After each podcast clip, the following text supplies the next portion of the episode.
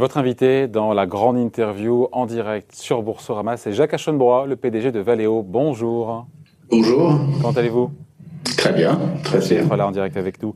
J'ai regardé un petit peu, en fait, tous les équipementiers, euh, au-delà de vous, euh, ont perdu évidemment du chiffre d'affaires, et c'est normal, et ont quelque part limité la casse en 2020 entre 16 et 19% euh, de baisse pour Forestia, pour Plasticomium et pour vous.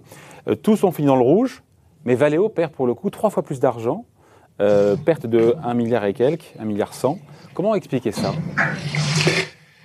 D'abord, euh, l'année 2020, c'était deux demi-années, il ne faut pas l'oublier. Il y avait la première partie de l'année où tout était arrêté et la deuxième partie de l'année où, euh, après un troisième trimestre qui a été en fort rebond, bien plus supérieur à ce qu'on avait attendu, il y a eu un quatrième trimestre qui, pour nous, était en croissance par rapport à 2019. C'était la première fois dans l'année 2020 qu'on avait une croissance.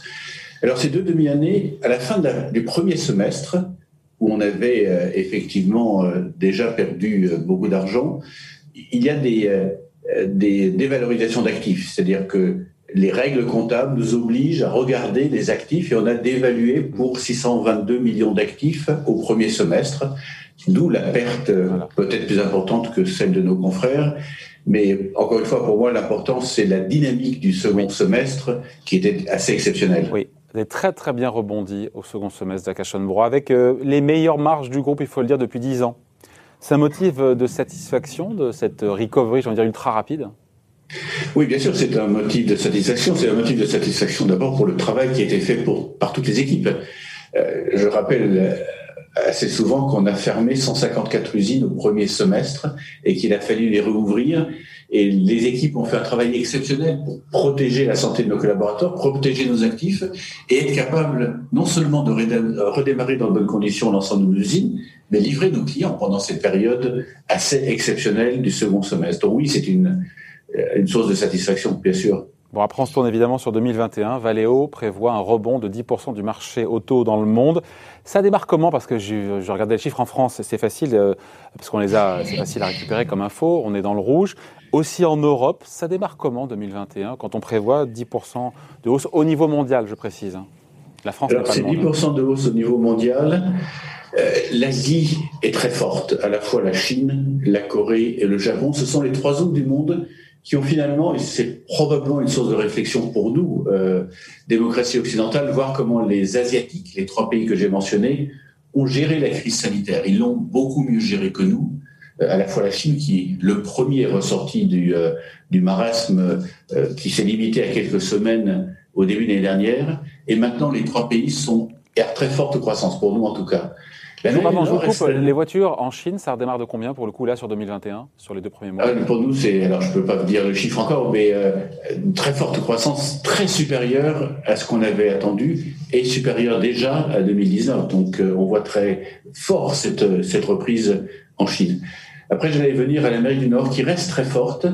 L'Europe est un peu plus possible, mais il faut savoir qu'au début de cette année, alors qu'on n'avait pas eu de problème de chaîne logistique, malgré l'arrêt et le redémarrage de l'ensemble euh, des usines dont je parlais, de l'ensemble de l'industrie d'une façon générale, on a des problèmes euh, de, de chaîne logistique, principalement Avec les puces. sur les composants électroniques, oui, les puces, euh, qui pèsent sur le premier trimestre, qui pèsera probablement ah. encore sur le second trimestre, mais qui devrait être corrigé sur la deuxième partie de l'année. Donc c'est un peu plus difficile de lire aujourd'hui. On a l'impression que le marché lui-même reste très fort, mais qui a cet impact sur euh, les composants électroniques. Oui, pardon, je distingue les deux, mais juste sur, sur ce qui se passe en Europe, quand on voit encore une fois euh, la France qui enchaîne euh, son septième mois consécutif en février dans le rouge en termes de vente, un décrochage de plus de 20%, c'est spectaculaire pour le coup sur le mois de février.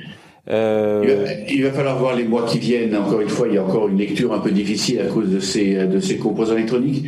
Je suis pas très inquiet d'une façon générale sur le marché automobile. Comme je disais tout à l'heure, on a l'impression que, que le marché sous-jacent est très très solide.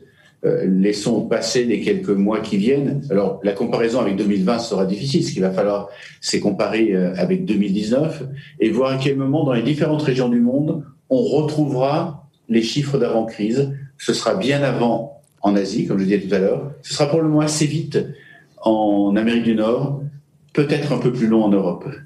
Ça, ça, pose des questions quand même que l'Europe soit à la traîne. aussi, puisqu'on parlait de s'interroger sur le fait que la Chine et les pays asiatiques aient rebondi avant nous. Encore une fois, l'Europe qui chute plus que les autres et qui rebondit plus tard et moins fort, ça pose quand même des questions, hein, au-delà de l'activité de Valéo. Hein. Oui, bien sûr, mais le, je pense qu'il faut poser les questions dans le bon ordre. on est un peu en retard sur les vaccinations. Euh, on est encore un peu pénalisé en Europe sur euh, l'effet euh, Covid, où malheureusement on en subit encore un peu plus les conséquences dans d'autres zones du monde. Je ferai, je ferai le rapport avec ce qui s'est passé en Q3 après le confinement. Tout le monde a été surpris, non seulement dans notre métier d'automobile et chez nous, chez Valeo. Sur le rebond, sur la puissance surpris par le rebond de Q3. Dès que les vaccinations seront, auront pu accélérer en France, et dans toute l'Europe continentale, je suis absolument convaincu qu'on verra dans beaucoup de métiers, et en particulier le nôtre, un rebond qu'on n'attend pas encore aujourd'hui. Donc, je, et, c'est à ce rebond qu'il faut évidemment se préparer. Il faut que les gouvernements et les populations se fassent vacciner le plus vite possible. Et plus on sera vacciné vite, plus la vaccination accélérera, plus tôt viendra le rebond nécessaire. Un petit mot, Jacques Aschenbrois, des, des semi-conducteurs. C'est pas évident pour le commun des mortels. Comment, comment et combien vous, vous êtes affecté, pénalisé par cette pénurie? Est-ce que parce que ça, ça, ça comment dire, c'est c'est compliqué pour les constructeurs qui vont potentiellement moins fabriquer. On parle de 800 000 véhicules dans le monde en moins par rapport à ce qui aurait dû être produit. Et ça vous impacte aussi sur vos propres produits à vous, où il y a aussi des composants électroniques. Je me trompe ou pas D'abord, les composants électroniques, il y en a un peu achetés directement par les constructeurs, mais ils sont tous euh, achetés par des entreprises comme nous et certains de nos concurrents qui produisons un certain nombre de produits qui incorporent ces, ces puces et qu'on vend à nos, à nos clients. Alors, l'impact sur le marché, tout le monde considère qu'au premier trimestre, ça pourrait être de l'ordre d'un million, un peu plus d'un million de voitures perdues. Je pense qu'il y aura encore un impact négatif sur le deuxième trimestre et que la situation devrait se stabiliser à la fin du deuxième trimestre pour une compensation euh, dans la deuxième partie d'année. Alors pourquoi arrivé là, en temps arrivé là? D'abord parce que euh, l'industrie automobile a été beaucoup plus touchée que d'autres secteurs qui sont des grands utilisateurs de composants électroniques comme l'électronique grand public, comme euh, les jeux vidéo, ou euh, comme euh, la télécom avec, avec la 5G. Donc dans une période où un certain nombre de marchés explosaient, d'autres étaient plus difficiles et les réserves de capacité ne se sont pas faites partout au bon niveau puisqu'on a eu ce rebond qui a été beaucoup plus rapide. D'où le fait que toutes les entreprises comme nous accélérons nos achats aux fabricants de composants électroniques. Vous avez du mal à vous de fournir que tout se stabilise vers la fin du deuxième trimestre. Vous avez du mal à vous fournir aujourd'hui?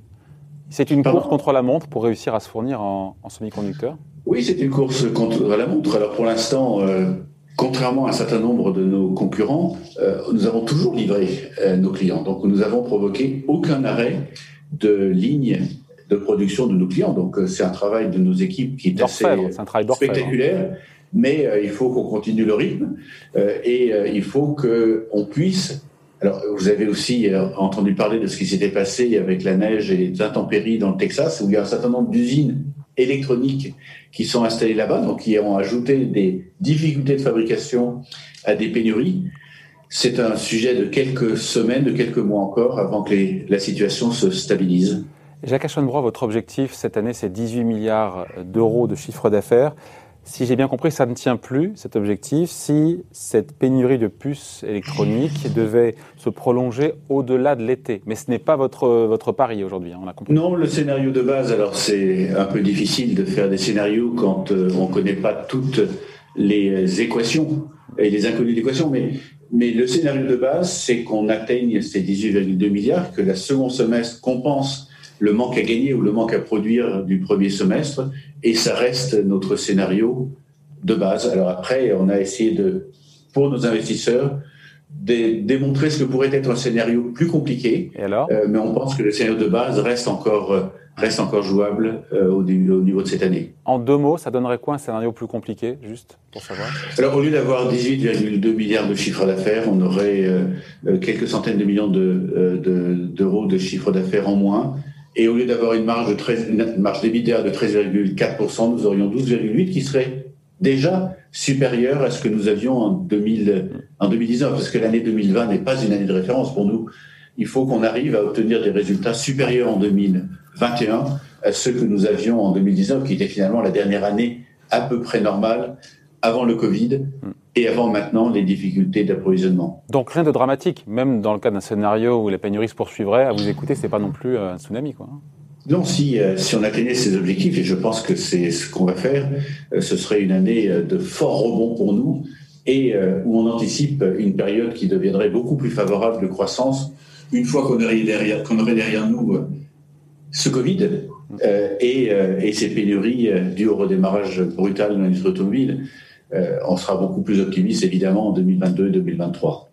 Jacques Hassan-Droit, parlons bagnole, comme on dit. Euh, est-ce que c'est vrai ou pas de dire que vous équipez encore plus les modèles hybrides, les modèles électriques, les hybrides rechargeables, et encore plus de composants ou de, de produits Valeo qui sont implémentés dedans ou pas? Oui, bien sûr. On a, on a fait le pari euh, il y a une dizaine d'années, euh, en fait c'était dès mon arrivée chez Valeo, euh, qu'il fallait qu'on réoriente Valeo vers les segments de marché à plus forte croissance. On sort du diesel aussi. Vous avez dit en arrivant, on sort du diesel. on, a, on, est sorti du diesel.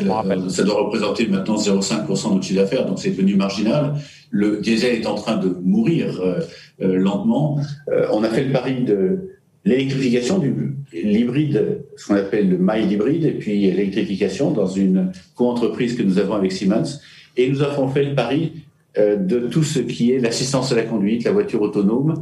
Ce sont les deux marchés dans lesquels nous sommes le leader mondial, avec des taux de croissance effectivement extrêmement forts. Alors, euh, il y a beaucoup de R&D, il y a beaucoup d'innovation, il y a beaucoup de travail à faire.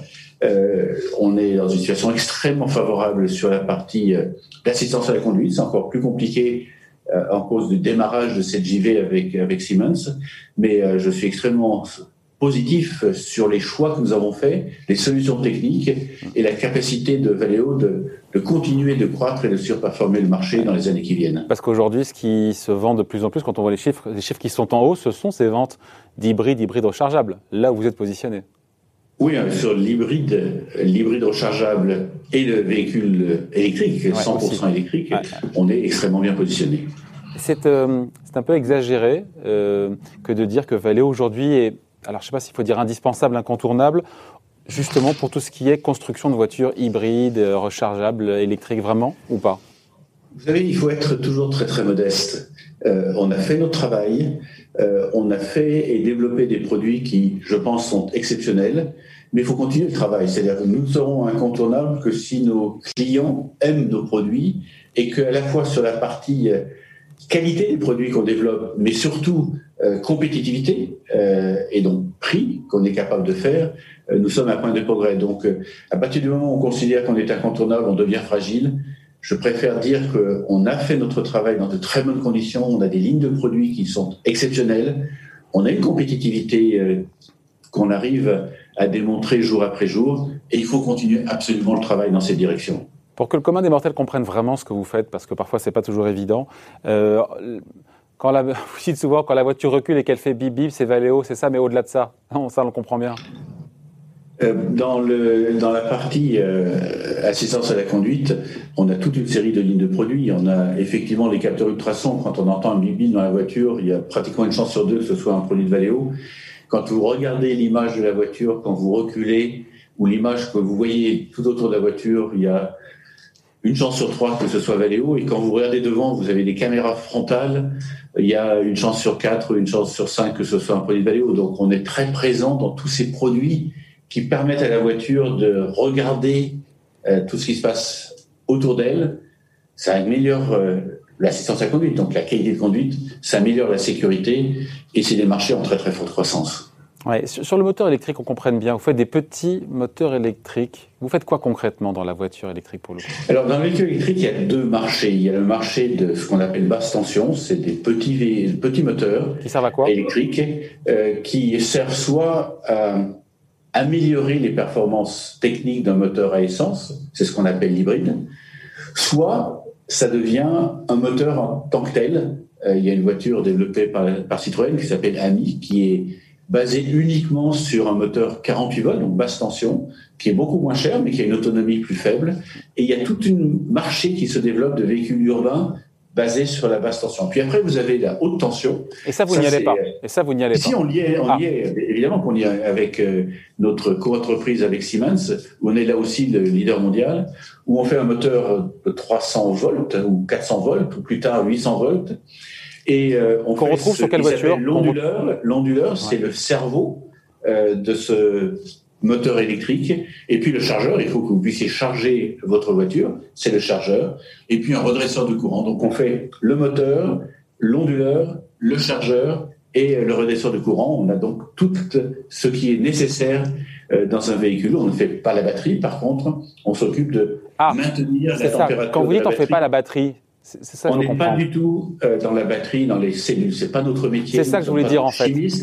Par contre, pourquoi vous n'y êtes pas C'est ça que je voulais dire en fait. Pourquoi vous n'y êtes pas non, on n'y est pas parce que c'est pas notre métier, on n'y connaît rien. Il faut, il faut accepter dans une entreprise qu'il y a des activités qui sont en ligne avec nos compétences. C'est tout ce qu'on a développé. Et puis il y a des métiers qui sont, j'ai regardé, on a regardé, euh, ce sont des métiers qui sont loin de ce qu'on sait faire. Et euh, c'est des métiers qu'on laisse à d'autres parce que ce sont leurs compétences. Nous, on s'occupe de ce qu'on sait faire, qu'on fait très bien. Euh, qui est ce que je vous indiquais, le moteur, l'onduleur, le chargeur euh, et le redresseur de courant, ce qui représente déjà des investissements considérables que nous avons faits pour devenir leader mondial sur l'ensemble de ces, de ces marchés. Et tout ça fait 16 milliards d'euros, comme il faut le rappeler, de chiffre d'affaires. Peut-être 18, on vous le souhaite évidemment, Jacques Aschenbrois, cette année. J'ai vu le cours de bourse, on est sur Boursorama évidemment, 75% évidemment en, un an. Enfin, je dis évidemment parce que CAC 40 est beaucoup remonté, donc il y a, une, force qui fait qui pousse aussi beaucoup de, qui pousse les cours. Est-ce que selon vous, le sentiment, on va finir là-dessus, le sentiment des investisseurs à l'égard de Valeo est en train de changer, dans le bon sens évidemment Alors, le, tous nos euh, ont totalement conscience que nous avons fait les bons choix, les bons choix de positionnement en termes de marché et les bons choix en termes techniques. Ils sont déçus, mais vous savez, la JV avec Siemens n'a que 5 ans, quand nous avions encore des pertes sur cette JV un certain nombre de startups qui sont très connues. Amazon, par exemple, a commencé à gagner de l'argent au bout de 7, 8, 9 ans. Euh, donc, euh, il faut absolument qu'on réussisse à gagner de l'argent avec Velociment. Je suis absolument convaincu qu'on y arrivera. À quel horizon À quel horizon Difficile, pardon. À quel horizon gagner de l'argent dans cette JV avec Alors, on a dit que c'était un horizon euh, de 2022 et 2024 en ce qui concerne les BDA et en ce qui concerne le, le résultat net. Euh, c'est une aventure extraordinaire. Euh, évidemment, on voudrait tous, vous savez, on est parti de zéro. Euh, on va faire près d'un milliard de chiffre d'affaires cette année. On fera entre 1,5 milliard et 1,7 milliard en 2022. On fera 2 milliards et demi en 2024. on aimerait tous, évidemment, qu'on gagne de l'argent plus vite. Euh, mais c'est un marché qui est en très forte croissance. Il a fallu dépenser énormément d'argent en R&D, mais on est exactement sur la ligne de crête et la ligne de progression qu'on s'était donnée. Donc euh, c'est quelque chose qui arrivera en son temps. Donc vous n'avez aucun doute que cette JV Siemens sera rentable et profitable en 2024 Bien sûr, bien sûr qu'elle sera rentable, bien sûr. On se reparlera d'ici là, Jacques Aschenbrois. Merci d'avoir été avec nous, PDG de Valeo, invité de la grande interview en direct sur Boursorama. Merci beaucoup. Merci.